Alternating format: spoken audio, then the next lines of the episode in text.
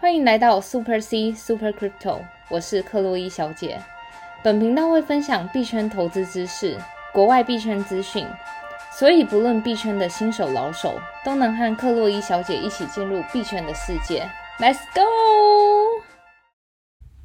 哎、你这个清明年假在干嘛？当然是在家收听克洛伊小姐的频道啊！天哪、太假了吧！真的假的？骗你干嘛？不然你连假都在干嘛啊！我跟你说，我整个年假都在加班。啊？连假哎、为什么连假还要加班？哦，因为现在欧美也是放了年假，他们有一嗯个假期叫 Good Friday，、哦，也就是刚好国外在放连假，然后我们台湾也在放清明连假，同一个时间点就对了。对对、嗯那为什么要加班呢？哦，就是因为币圈是二四七嘛，是然后就等于说大家在假期的时候，欧美放年假，然后就等于说股市休市嘛，对，然后那股市多余的钱，然后机构们就会想说，那在就是既然币圈是二四七不休市，那我就趁这个时间跑到币圈套一点获利之后，等待礼拜一重新美股开市嘛。哦，也就是说，像这些国外廉价长假的时候，美国股市是不开盘的，那这些机构就会将这些热钱趁这个廉价的时间，把这些热钱注入到了虚拟货币市场。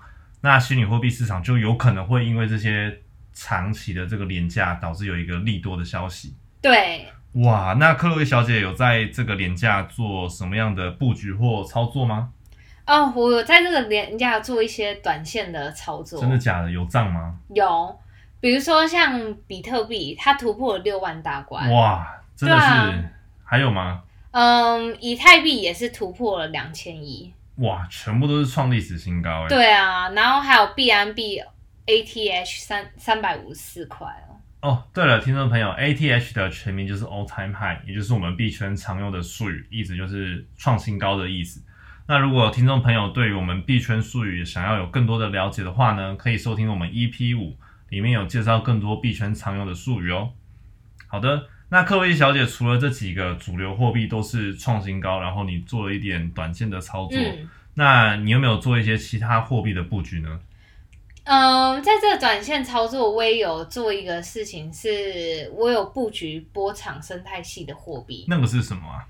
波场生态系它旗下最主要的就是有创 TRX 这个嗯代号叫 TRX，、那它在这波也是涨了二三十 percent。了解了解。然后其他波场生态系下另一个最近蛮有名的叫 BTT，是它是叫 BitTorrent，是它涨了七十一 percent。嗯哦，哎，这个也很常听到，哎，可不可以对跟我们介绍更多这个 BTT 的一些相关的知识呢？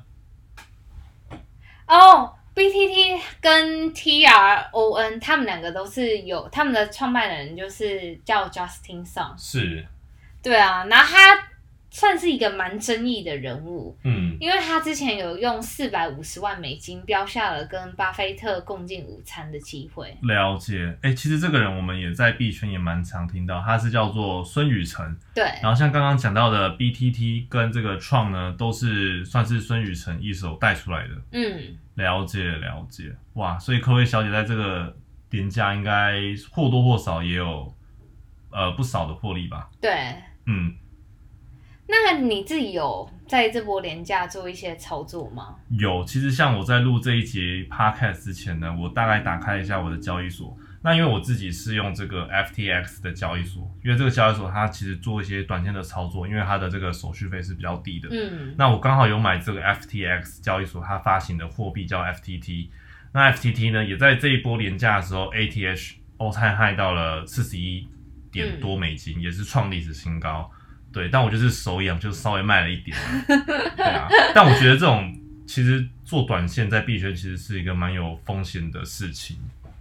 对啊，因为你知道国外长假嘛，对这种就是有点算是可以做一些短线获利，等长假结束之后，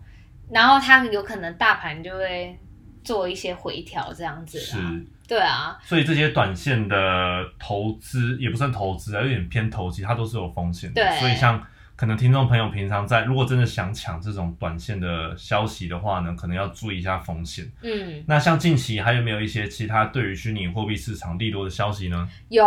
嗯美国就是在我们今天录制今天，是然后政府发了的两兆纾困案之他之前有一直说要发什么两兆纾困案嘛，有对通终于通过了。哦，然后了解他们要开始发放给每个那种美国人，这样是，就每个然人后可以领可能一千多美对，金一这样千子四百块美金。嗯然后我相信这些大概散户们大概就会把这多余的钱投入，不管是股市啊，或是币圈。对，相信这个消息其实对整个投资界，不管是美股或者是呃虚拟货币市场，都会嗯算是一个小的利多。但就对像刚刚我们提到的，就是做短线它操作都一定有风险，尤其是这种抢短线的部分，所以真的要注意投资风险。对啊，然后除此之外，还想跟听众朋友们分享另一个，就是算一个币圈利好的消息吧。是 Coinbase 要上市哦。哦，这个我有看到。嗯，对先跟听众朋友们说 Coinbase 是什么吧。是 Coinbase 是美国前呃，算是美国最大的交易所。了解。对啊，它总共用户好像四千七百多万个，呃，所以它总共用户大概有四千七百多万个用户。哦，对啊这算是一个蛮主流的交易所。哎对，嗯，然后它，所以它上市的新闻等于说间接的带动整个币圈的利好。哦，那它什么时候会在美股挂牌做上市呢？它四月十四号会在纳斯达克直接上市，它的股票代号叫 COIN。哇，太好了！那这样子的话，想必对币圈一定都是一个算蛮好的利多消息了。对啊，嗯，那这样子的话，如果我今天想要布局的话，我是否可以在先前就买了这一只股票呢？可以，呃，其实 FTX 就是你常在用的那个对交易对所，它其实有一个 Pre-IPO 的产品，了解。然后 Coinbase 现在嗯也能在 FTS 上的交易所上买到，哦，等于说，如果我想要先在四月十四号，在这个 Coinbase 在美国纳斯达克交易所上市之前，对如果我想要先买到这个股票的话，我可以在 FTX 的交易所直接去买刚刚克洛伊小姐讲的这个 Pre IPO 的产品，我就可以等于算是优先的去买到这只美股的股票。对。但是要跟听众朋友们说，这其实也是有风险的嘛。当然，当然，对啊，因为为就是你不知道它真正上市之后是涨是跌，所以你等于说你买了，其实你是对 Coinbase 这个股票算是看看好的看好的，对，对啊。了解了解，嗯嗯然后其实你知道，就是我有特别研究一下，它 Coinbase 在提出那个申请书给那个证交所还是什么的那个申请书，我有看到一个蛮有趣的事情，他把那个副本 CC 的给中本聪，哦，中本聪就是我们的这个区块链之父，比特币之父，就是发明区块链技术的人，对，你不觉得这很特别我吗？觉得很猛哎、他到底是怎么样可以直接发这个副本给中本聪啊？哦，就是因为那时候中本聪在创立这个整个比特币，呃，中本聪在创立这整个比特币的那个链的时候，他有做一些 testing，就是要把那个币剩给他自己，再加上他自己也有做挖矿，是，所以你其实可以查得到他的那个 address。那你就等于说，你把你这个副本就是做成一个合约，送到他的那个 address 里面。如果哦我相信中本聪，如果现在还在世的话，他其实他是看得到 Coinbase 上市的。了解，就不知道他有没有回复 Coinbase 就对了。我觉得他不可能，因为其实这非对常啊非常危险，嗯、因为中本聪手上他其实有一百一十万个比特币，哇，那超多的欸。对啊诶比特币的那个总供应量是多少来的？两千一百万颗，所以它就占了将近二十分之一的比特币在他的手上。对啊，哇，那这样整个价值应该超高。，对，所以你知道为什么他要匿名起来吗？因为他如果整个人被找到的 话，他其实他现在目前手上大概有价值五百多亿美元，天哪！如果分我一美一亿美元，那该有多好。，对啊，嗯，那其实你知道 Coinbase 它这次上市是采用的 DPO，就是 Direct Listing 直接上市，这是什么意思呢？就是传统大概传统公司上市都是用 IPO，就是要经过承销商承销嘛。对，就像我们不管台股或是美股，我们很常听到 IPO，就是核销股票上市。嗯，对，那 DPO 的意思又是就相是当直接上市这样，嗯，那他然们后为跨什么过要了承销商。他们为什么要去采用这种方式上市呢因？为其实 Coinbase 它在好多年前，一四一五年，它就是布局了，它要准备 IPO 上市，就是对透过正常的方法是 IPO。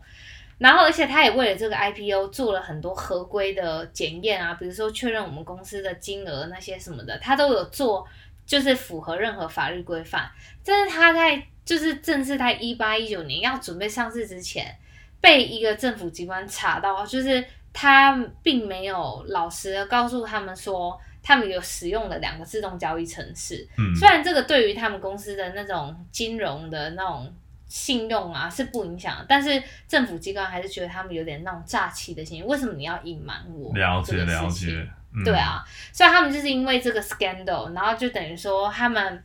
就对为这个 IPO 画上一个大问号，嗯，所以他们就觉得这整段时间拖得太长了，所以他是想要越过 IPO，然后所以他们就采用了 DPO。了解，对啊所以这个就是直接上市 DPO 的一个介绍。对对，那哎，你知道 DPO 除了那个现在的 Coinbase 用 DPO，还有其他的公司用 DPO，你知道你吗？说美股的上市公司还有哪几间是用 DPO 的方对式上市吗？，对。嗯，可以给一点提示吗？嗯，它是一个美国的独角兽，哦，我而猜且我猜你们公司也有在用他们的软体做 communication 的部我分，猜是 Salesforce。非常非常接近了。嗯，那该不会是他并购的这间叫做 Slack？对，没错，哦，所以 Slack 也是用直接上市 DPO 的方式去上上市到那个美股的交易所里面。，对。其实你知道，越来越多科技公司都采用 DPO 的方式。然后我还要让你猜，还有一个公司，而且它非常非常有名，你几乎每天，不管是在欧美，很长就是大家通勤啊什么都会用到它。嗯，不然这样子好了，我们让我们的听众朋友来猜猜看。那听众朋友猜一下，还有哪一间知名的也是在美国上市的这个公司，它也是一个科技公司，然后就像克洛伊小姐刚刚讲的，我们日常生活都会用到的，而且也是跟我们现在收听的频道有关的一间科技公司。那如果知道这间科技公司的朋友们，可以在我们的粉丝专业置顶的这个贴文呢留言。那如果只要答对的朋友的话，我们就会抽出其中两名的幸运听众朋友，呃，我们的一个虚拟货币。那这样子的话呢，各位听众朋友可以回去看一下，到底是哪一个上市公司，它也是用 DPO 的方式。那其实我们的这个提示呢，就在我们的粉丝专业的贴文中，各位可以到我们置顶的这边贴文去看看。天啊，你也对我们的听众太好了吧，当然总要、啊，是要帮他们谋福利。没有，你知道每次我们都收到私那个我们听众朋友的私讯，然后我们都很感动，就是可以让我们创造出更多这种有价值的内容，真的、哦所以想说回。馈一下给我们的听众朋友。好，好哦，那听众朋友们就期待你们的留言，赶快到我们的置顶贴文看看吧。好的，好，那接下来的一个也是币圈的新闻呢，这个新闻其实跟电商有点关系，那就是 Shopify 的执行长 Toby Look，那他在前几天的时候呢，在推特上发一个推贴文。那我先介绍一下 Shopify 呢，它是一间加拿大的公司，那它所提供的服务就是做电商的开店平台。也就是说，像台湾我们在做电商的时候，我们可能会去使用像是 Shopify 或九一 APP 这种开店开店的这个电商平台。那 Shopify 呢，算是全球最知名的一个开店平台。也就是说，你今天想要做电商的话，你可以使用 Shopify 的这个服务，然后将你的产品服务上架到 Shopify 的这个平台上，然后来做一个官网这样子。那 Shopify 的老板就是刚刚讲到的 Toby Look，他开始对我们的虚拟货币的这个市场有兴趣了，所以他在前几天的时候，他就在他的 Twitter Twitter 上面 Hashtag 说，哎，DeFi 的朋友你们好，DeFi 就是我们讲的去中心化的这个社群，他就说。嗨，DeFi 的朋友，你们好，想要了解，想要跟你们了解一下说如果今天 DeFi 的这个技术应用在电商的话，你们会觉得它是长什么样子的？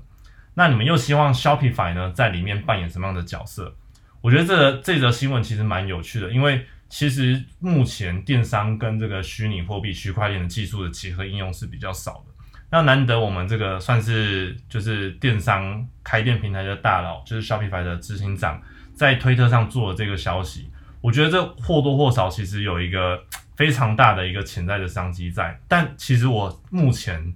想象不到，就是说它到底怎么样，就是把 Shopify 跟我们的这个区块链技术做结合。那我想问一下克洛伊小姐，如果你今天是 Shopify 的执行长，那你觉得它有可能会做什么样子的技术应用套在我们的区块链技术上呢？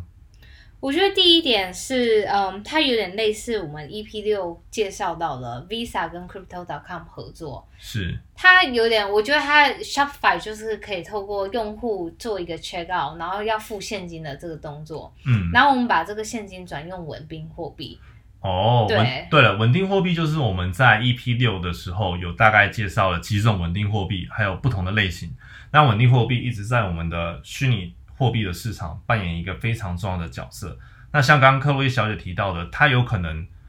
会将 Shopify 跟这个稳定货币的方式做一个整合，让用户呢或许可以使用稳定货币的方式去支付这样子。对，那除了这个之外，还有没有一些其他或者深层的应用呢？我觉得还有另一个应用，要是我是整个 Shopify 的平台的话，当消费者付钱给我的时候，等于说我可以暂时保管那笔金额嘛，对，然后我可以利用那个金额在保管的期间拿去 DeFi 的圈子里面做一些，比如说 staking 啊，嗯或是那种赚取利息的部分。哦，等于说我今天在 Shopify 结账，或者是商家收到这个钱，其实我不用那么急着拿出来，我用现有这些虚拟虚拟货币，我可以再做一些像是刚刚 staking 等等的操对作来做取更多额外的报酬，就不用马它马上把它先转成法币或者美金，直接去做结算这样子。对对，哇，其实我非常期待这个消息。以后我相信电商也慢慢普及这个虚拟货币流通之后，我觉得未来的世界真的是真的是越来越